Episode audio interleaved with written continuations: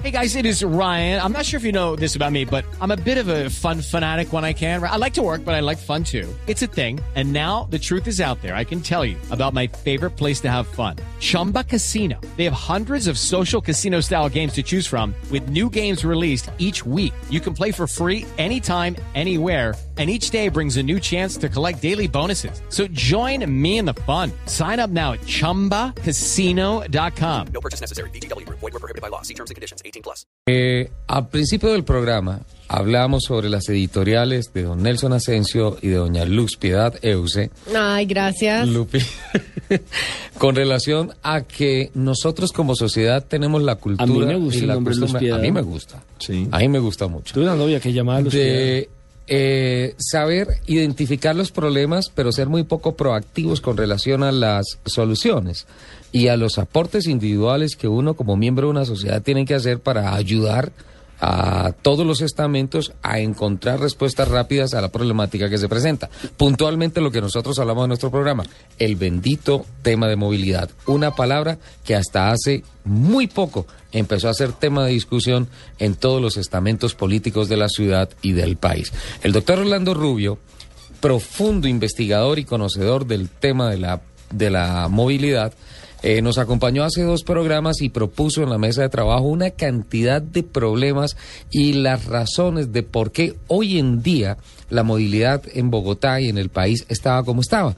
Habló de las políticas equivocadas desde el año 1946, habló la forma como se pensó a la solución del día y no se proyectó hacia el futuro, pero sinceramente nos quedamos en el punto aquí en el programa en el cual se propusieron y se propusieron y se propusieron y se decantaron y se cantaron tantos problemas pero nunca hubo una proposición con relación a las soluciones y cuál puede ser el camino, porque insisto, esto no es una batalla perdida, estamos en un punto caótico, pero entre todos tenemos que hacer aportes para buscar cómo se soluciona ese problema y especialmente cómo dejamos de sacrificar el bolsillo para dejar de perder esos 503 mil millones de pesos que le cuesta a los bogotanos someterse a la norma de la restricción del pico y placa. Solución a sus problemas. Doctor Rubio, muy buenos días una vez más. Esta es su casa. Muy buenos días a todos. Gracias por la invitación nuevamente a Blue Radio, en especial a este programa de Autos y Motos. Eh, quiero destacar inicialmente, Ricardo, desde el punto de vista de la academia y celebrar eh, este programa a Blue Radio y a toda su mesa de trabajo, el especial interés que tienen por los temas de investigación y movilidad. Creo, y sin lugar a dudas no me equivoco, este es el único programa de la radio, además que es un programa especializado que está trabajando este tema. ¿Qué significa esto? Que el periodismo al igual que la investigación, cumplen un papel cultural, es decir, que las personas tomen conciencia o se haga un llamado de atención a la sociedad sobre el tema de movilidad. Como bien lo indicabas en los programas anteriores que hemos trabajado y hemos hecho la presentación de algunos documentos, algunos estudios, algunas cifras sobre el tema de la movilidad, el tema no es cuánto nos debemos quejar, es cuánto podemos aportar para las soluciones. En el tema integral de la movilidad debemos destacar, como usted bien lo anotaba, que es una palabra nueva. Esta es una palabra que no está, no está ni en la Constitución de Colombia como un derecho eh, Fundamental. fundamental, es decir, como un derecho original. Eh, viene subyacente a otros temas como el derecho del artículo 24, como el derecho al tránsito, al desarrollo de la libre personalidad, etcétera, la educación y la salud. Hemos visto que todos estos derechos y con las denuncias que han hecho ustedes aquí en esta mesa de trabajo, eh, siempre encontramos un punto crucial, cómo movernos, cómo eh, tratar de garantizar los otros derechos, la educación, la salud, hablamos el caso de las ambulancias que citaban esta mañana. Todo este tipo de cosas y recomendaciones mm, se van a definir en unas reglas, más allá que proponer unas soluciones puntuales y específicas, es proponer el camino. El primero, sin lugar a dudas, la educación, como usted bien lo anota, Ricardo. Debemos educar a las bases, debemos educar a los conductores. No es Pero, posible... perdón un momentico, doctor Rubio. Qué pena interrumpirle.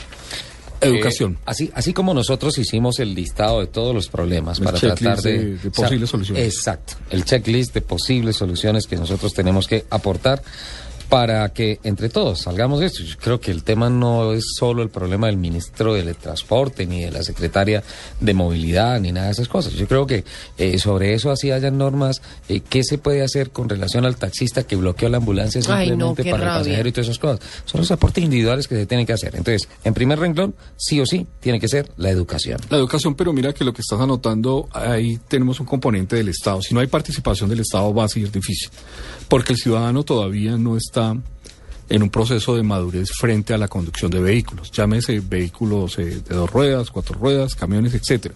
¿Por qué? Porque el ciudadano no tiene una cultura vial, es decir, no estamos tomando conciencia de qué significa conducir, es una actividad peligrosa. De otra parte, tenemos Es que, es que tener... aquí, doctor, es- la gente maneja, pero no conduce. Exactamente, tenemos otro problema. Debemos determinar los actores de la vía y el espacio público. ¿Por qué razón? Cuando una sociedad es justa, es equitativa, es igualitaria, toma conciencia de lo que se puede desarrollar. ¿Qué sucede? Usted en otros países bien lo indicaba que las normas están escritas. Entre más normativa hay, decía un pensador, un filósofo, entre más normativa hay, hay, hay sociedades más corruptas. ¿Por qué?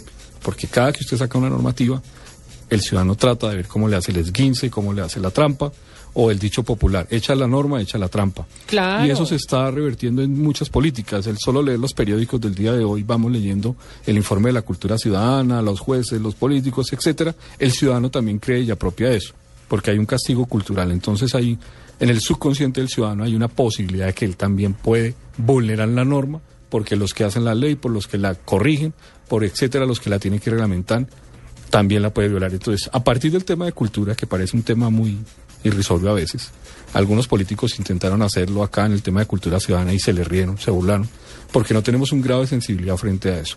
El Estado debe fortalecer las políticas públicas en torno al tema de la educación vial y en torno al tema de la seguridad vial. Esa será la primera matriz para poder organizarnos.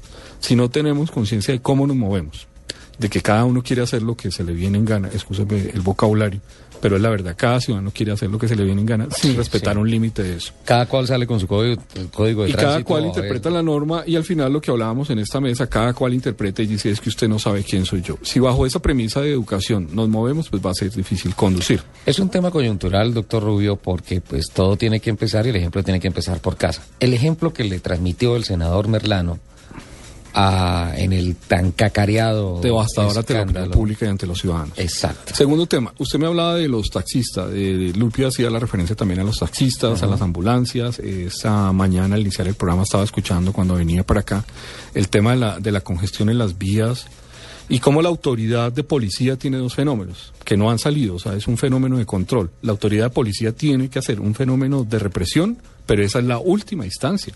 La, La primera es educación, la segunda base es control, es decir, orientar el tráfico, medidas plenas de desarrollo, de desvío, de congestión, de auxilio a las carreteras. Nosotros planteábamos, por ejemplo, que en grandes ciudades o ciudades de más de 100.000 habitantes, cuando hay vías principales que circulen a más de 80, 60 kilómetros eh, por hora las vías, que se podría lograr, tengan gerentes de vías o planifiquen las vías. ¿Qué significa esto? Cuando hay una vía congestionada, un atasco, un choque, la normativa debe permitir que sean retirados estos vehículos, sea con un medio electrónico, la, composición del accidente, una fotografía, etcétera, para efectos probatorios, si hay lesionados, si hay heridos o se han causado muertes, etcétera, en esto, se pueda retirar la escena del, del accidente, que tiene unos efectos legales, y se nombren unos gerentes de vías para que se descongestionen las vías.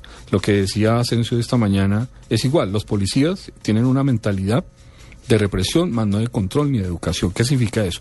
Que hay que también cambiar a la autoridad de tránsito para que ellos tengan una educación no solo de protección de tránsito y de tráfico, que son palabras bien diferentes y bueno, nos daría un tiempo importante para explicarlo, pero para la movilidad, que nos metamos en el concepto y en la palabra de movernos. Movernos, ¿qué va a significar? O movilidad, hacer, movernos o desplazarnos como se nos venga en gana. Es decir, lo hablando que si queremos ir a una parte o movernos a otra parte, lo podamos hacer. En el tema de control de vehículos, por ejemplo, es un servicio público, Asensio lo anotaba muy bien, el transporte está sujeto a una licencia. Si bien es cierto, lo prestan particulares, me explico. Lo presta un taxi, lo presta una empresa de servicio público, lo empresa una, se citaba una empresa de transporte de pasajeros, imagínense, de pasajeros. Eso es un- una concesión que el Estado le da al particular para que la elabore, pero está regulada por el Estado. Entonces, ¿qué está faltando? Control por parte de las autoridades porque es un servicio público y con una característica especial, es un servicio público de carácter esencial, es decir, no es cualquier servicio público el transporte. Cuando tengamos todo ese componente, cuando todas las autoridades tengan esa conciencia, lo que hablábamos en cierta ocasión con otro grupo de, de trabajo, el tema de los taxis en las noches en las ciudades. Ustedes ven el diferente reporte eh, de los diferentes canales en especial de, de- de ustedes. Todas las mañanas sale una not- un, No, un espacio es noticioso que se llama El Ojo de la Noche. ¿se lo- Demoliciones, accidentes, entonces, ¿qué pasa? La ciudad en el día es una, llena de congestión, y en la noche, los que son los actores de, de las vías, que son los peatones, los conductores, etcétera, eh, bici- eh, ciclistas o, o- o la gente que utiliza la bicicleta, pues esto es una jungla y sálvese quien pueda, porque es los carros amarillos, que son carros controlados, que tienen derecho a una licencia, supuestamente la persona debe tener una licencia, un requisito, no se están controlando. Y eso no sucede solo en la ciudad de Bogotá, está sucediendo, si usted hace una panorámica en una noche, este fin de semana, a propósito. Los índices de mortalidad son unos de los más altos. No sé por qué el tema se dispara. Ustedes van a mirar el informe de ¿Sabe- medicina sabe- sabe legal. por qué es? Por el tema de, también del abuso del alcohol. El abuso del alcohol con esta fecha de celebración del Día de la Madre. Por ejemplo, las personas en lugar de hacer un acto eh, bello de amor, de regocijo y a propósito, pues un saludo especial a todas las madres, encontrándolas ¿A tu que mami? están aquí en ¿Cómo cabina. tu mami? Emilia Rico de Rubio. Eh. Gracias, Ricardo. Bonito detalle. Las personas en lugar de hacer un acto de amor, pues de ir a celebrar con sus familias, etcétera, se enloquecen, empiezan los índices de agresión y sobre todo otro problema con la conducción hablando de la educación. Se toma el vehículo como un arma. Entre más potencia y entre más daño le pueda causar a otra persona, se hace. Ya bien lo hablaba Lupi, lo citaba en uno de sus programas, como una persona cerrando al otro lo agrede, los infractos, la colisión. Entonces, el primer espacio es educación. El segundo, control por parte de las autoridades. El tercero, tener una eh, conciencia de las autoridades sobre el tema vial, de cómo movernos y por qué vía nos vamos a mover. Cuarto sería Perdón, regular. perdón un momentico, doctor. Control por parte de las autoridades es el segundo renglón. El Y ellos- tercero, ¿cuál fue el que dijo? El tercero sería el. Se nos pasó el tema. Volvamos a decir. Educación. Educación. Educación, el Con- tema de control Control por parte de las autoridades. ¿Y la educación? y la de educación ya estaba en el primer término. Sería la planeación, el otro sería, perdón, estamos, eh, eh, la planeación de las ciudades. Ya hay unos documentos muy serios, muy importantes, y los está lanzando el Ministerio del Medio Ambiente y los está lanzando el Ministerio de Hacienda, de cómo organizar las ciudades. ¿Por qué? Las ciudades, si ustedes recuerdan, crecen como núcleos pequeños, es decir, van surgiendo los barrios, luego van surgiendo las avenidas, las vías, las arterias, y va a llegar un momento que no hay capacidad de meter esas... eh, automotores, peatones, transporte público, todos a la misma hora. Entonces hay que regular, viene un nuevo concepto, que es el concepto de movilidad ambiental, es decir, tenemos que tener un grado de conciencia con el medio ambiente, lo estamos acabando. Eso es aporte individual. No, es un aporte ya de organizaciones como el Banco Mundial, como Naciones Unidas. ¿Por qué razón? Debemos movernos, surge otro concepto de movilidad, movilidad ambiental, es decir, que tenga un alto impacto con el medio ambiente. Ese viene desprendido de planeación de ciudades. de la planeación de ciudades. ¿Por qué significa eso? Entonces, venimos lo que ha, lo que ha eh, desarrollado este programa con sus investigaciones, con el tema de, por ejemplo, los vehículos híbridos, cómo la industria del automóvil, de las motos, del transporte, del servicio público, tiene que buscar formas de satisfacer que el ciudadano o los ciudadanos nos podamos. eh, tenemos dos tipos de movilidad, la movilidad voluntaria y la forzosa. La voluntaria es la que queremos hacer. Simplemente, y se divide en temas de ocio, esparcimiento, Ir la a familia, pasear, ir a pasear. a visitar a la mamá. ¿Y la forzosa cuál es? Pues la que necesariamente la persona tiene o tiene que moverse a consumir alimentos, a estudiar, a trabajar. A trabajar. Las ciudades tienen que volverse a dinamizar y volverse a recomponer. Es un absurdo, como hablábamos, en el tema de planeación administrativa y ambiental, que todas las zonas se congestionen en el centro. Todo el mundo tiene que ir al centro, todos tenemos que ir a la misma hora. Los despachos judiciales están en el centro, las oficinas administrativas. El modelo de Estado tiene que cambiar en pro de los ciudadanos. Las universidades tienen que cambiar sus horarios. ¿Por qué todos tenemos que ir a estudiar a las 7 de la mañana, por ejemplo, en una jornada de una? O todos tenemos que entrar a producir en eso. Las ciudades por la noche, que se habla de las ciudades de 24 horas, bien lo hablaba Asensio sobre el tema de los tratados de libre comercio, cómo Colombia se vuelve un país atractivo para producir y para desarrollar. Pero aquí a las 8 de la noche o 9 de la noche, Bogotá y las grandes ciudades de, Colombia, las 7, 8 ciudades importantes, se apagan, se desconectan, se cierran.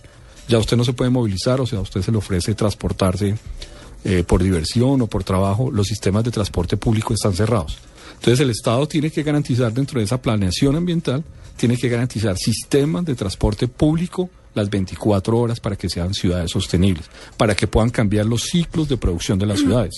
Y más en este proceso de desarrollo tan importante que viene Colombia, como uno de los líderes en Sudamérica sobre temas de industria, desarrollo, tecnología, tenemos que dejar, con todo respeto, ya usar una palabra no muy adecuada como ser tan provincianos en ese tema y volvernos más desarrollo, pero conectados al medio ambiente. Podemos estudiar en la noche, trabajar de noche, tener más actividades, producir y no todos al mismo tiempo. Eso nos va a evitar costos. Ya hablaba usted del costo que, del estudio que presentábamos aquí del Banco de la República, un estudio interesantísimo sobre cuánto perdemos los ciudadanos en movilizarnos. Eso permite perder eh, productividad, permite riqueza, permite bienestar de las familias, crecimiento, que a la final es, eh, es parte de una sociedad, ¿no? Vivir bien, ¿no? Yo creo que eso no es ningún delito, ningún pecado que una sociedad viva bien El- y tenga este, progreso. Este informe del Banco de la República habla permanentemente de calidad de vida, Claro. asociado al tema de movilidad. Porque si vos tenés... Porque nosotros lo vemos, por ejemplo, en Nelson y Lupi llegan al programa y llegan ofuscados por algo que pasó en la calle, por algo que pasó en la vía, algo que es un factor externo a ellos que obviamente les afecta la movilidad y a mí también, también me pasa. Las tasas de- la termina afectando la salud, termina afectando el, el problema del estrés. Hay una contaminación, hay una contaminación en eh, que se llama la contaminación. Los grandes estudios de, de movilidad detectan lo siguiente.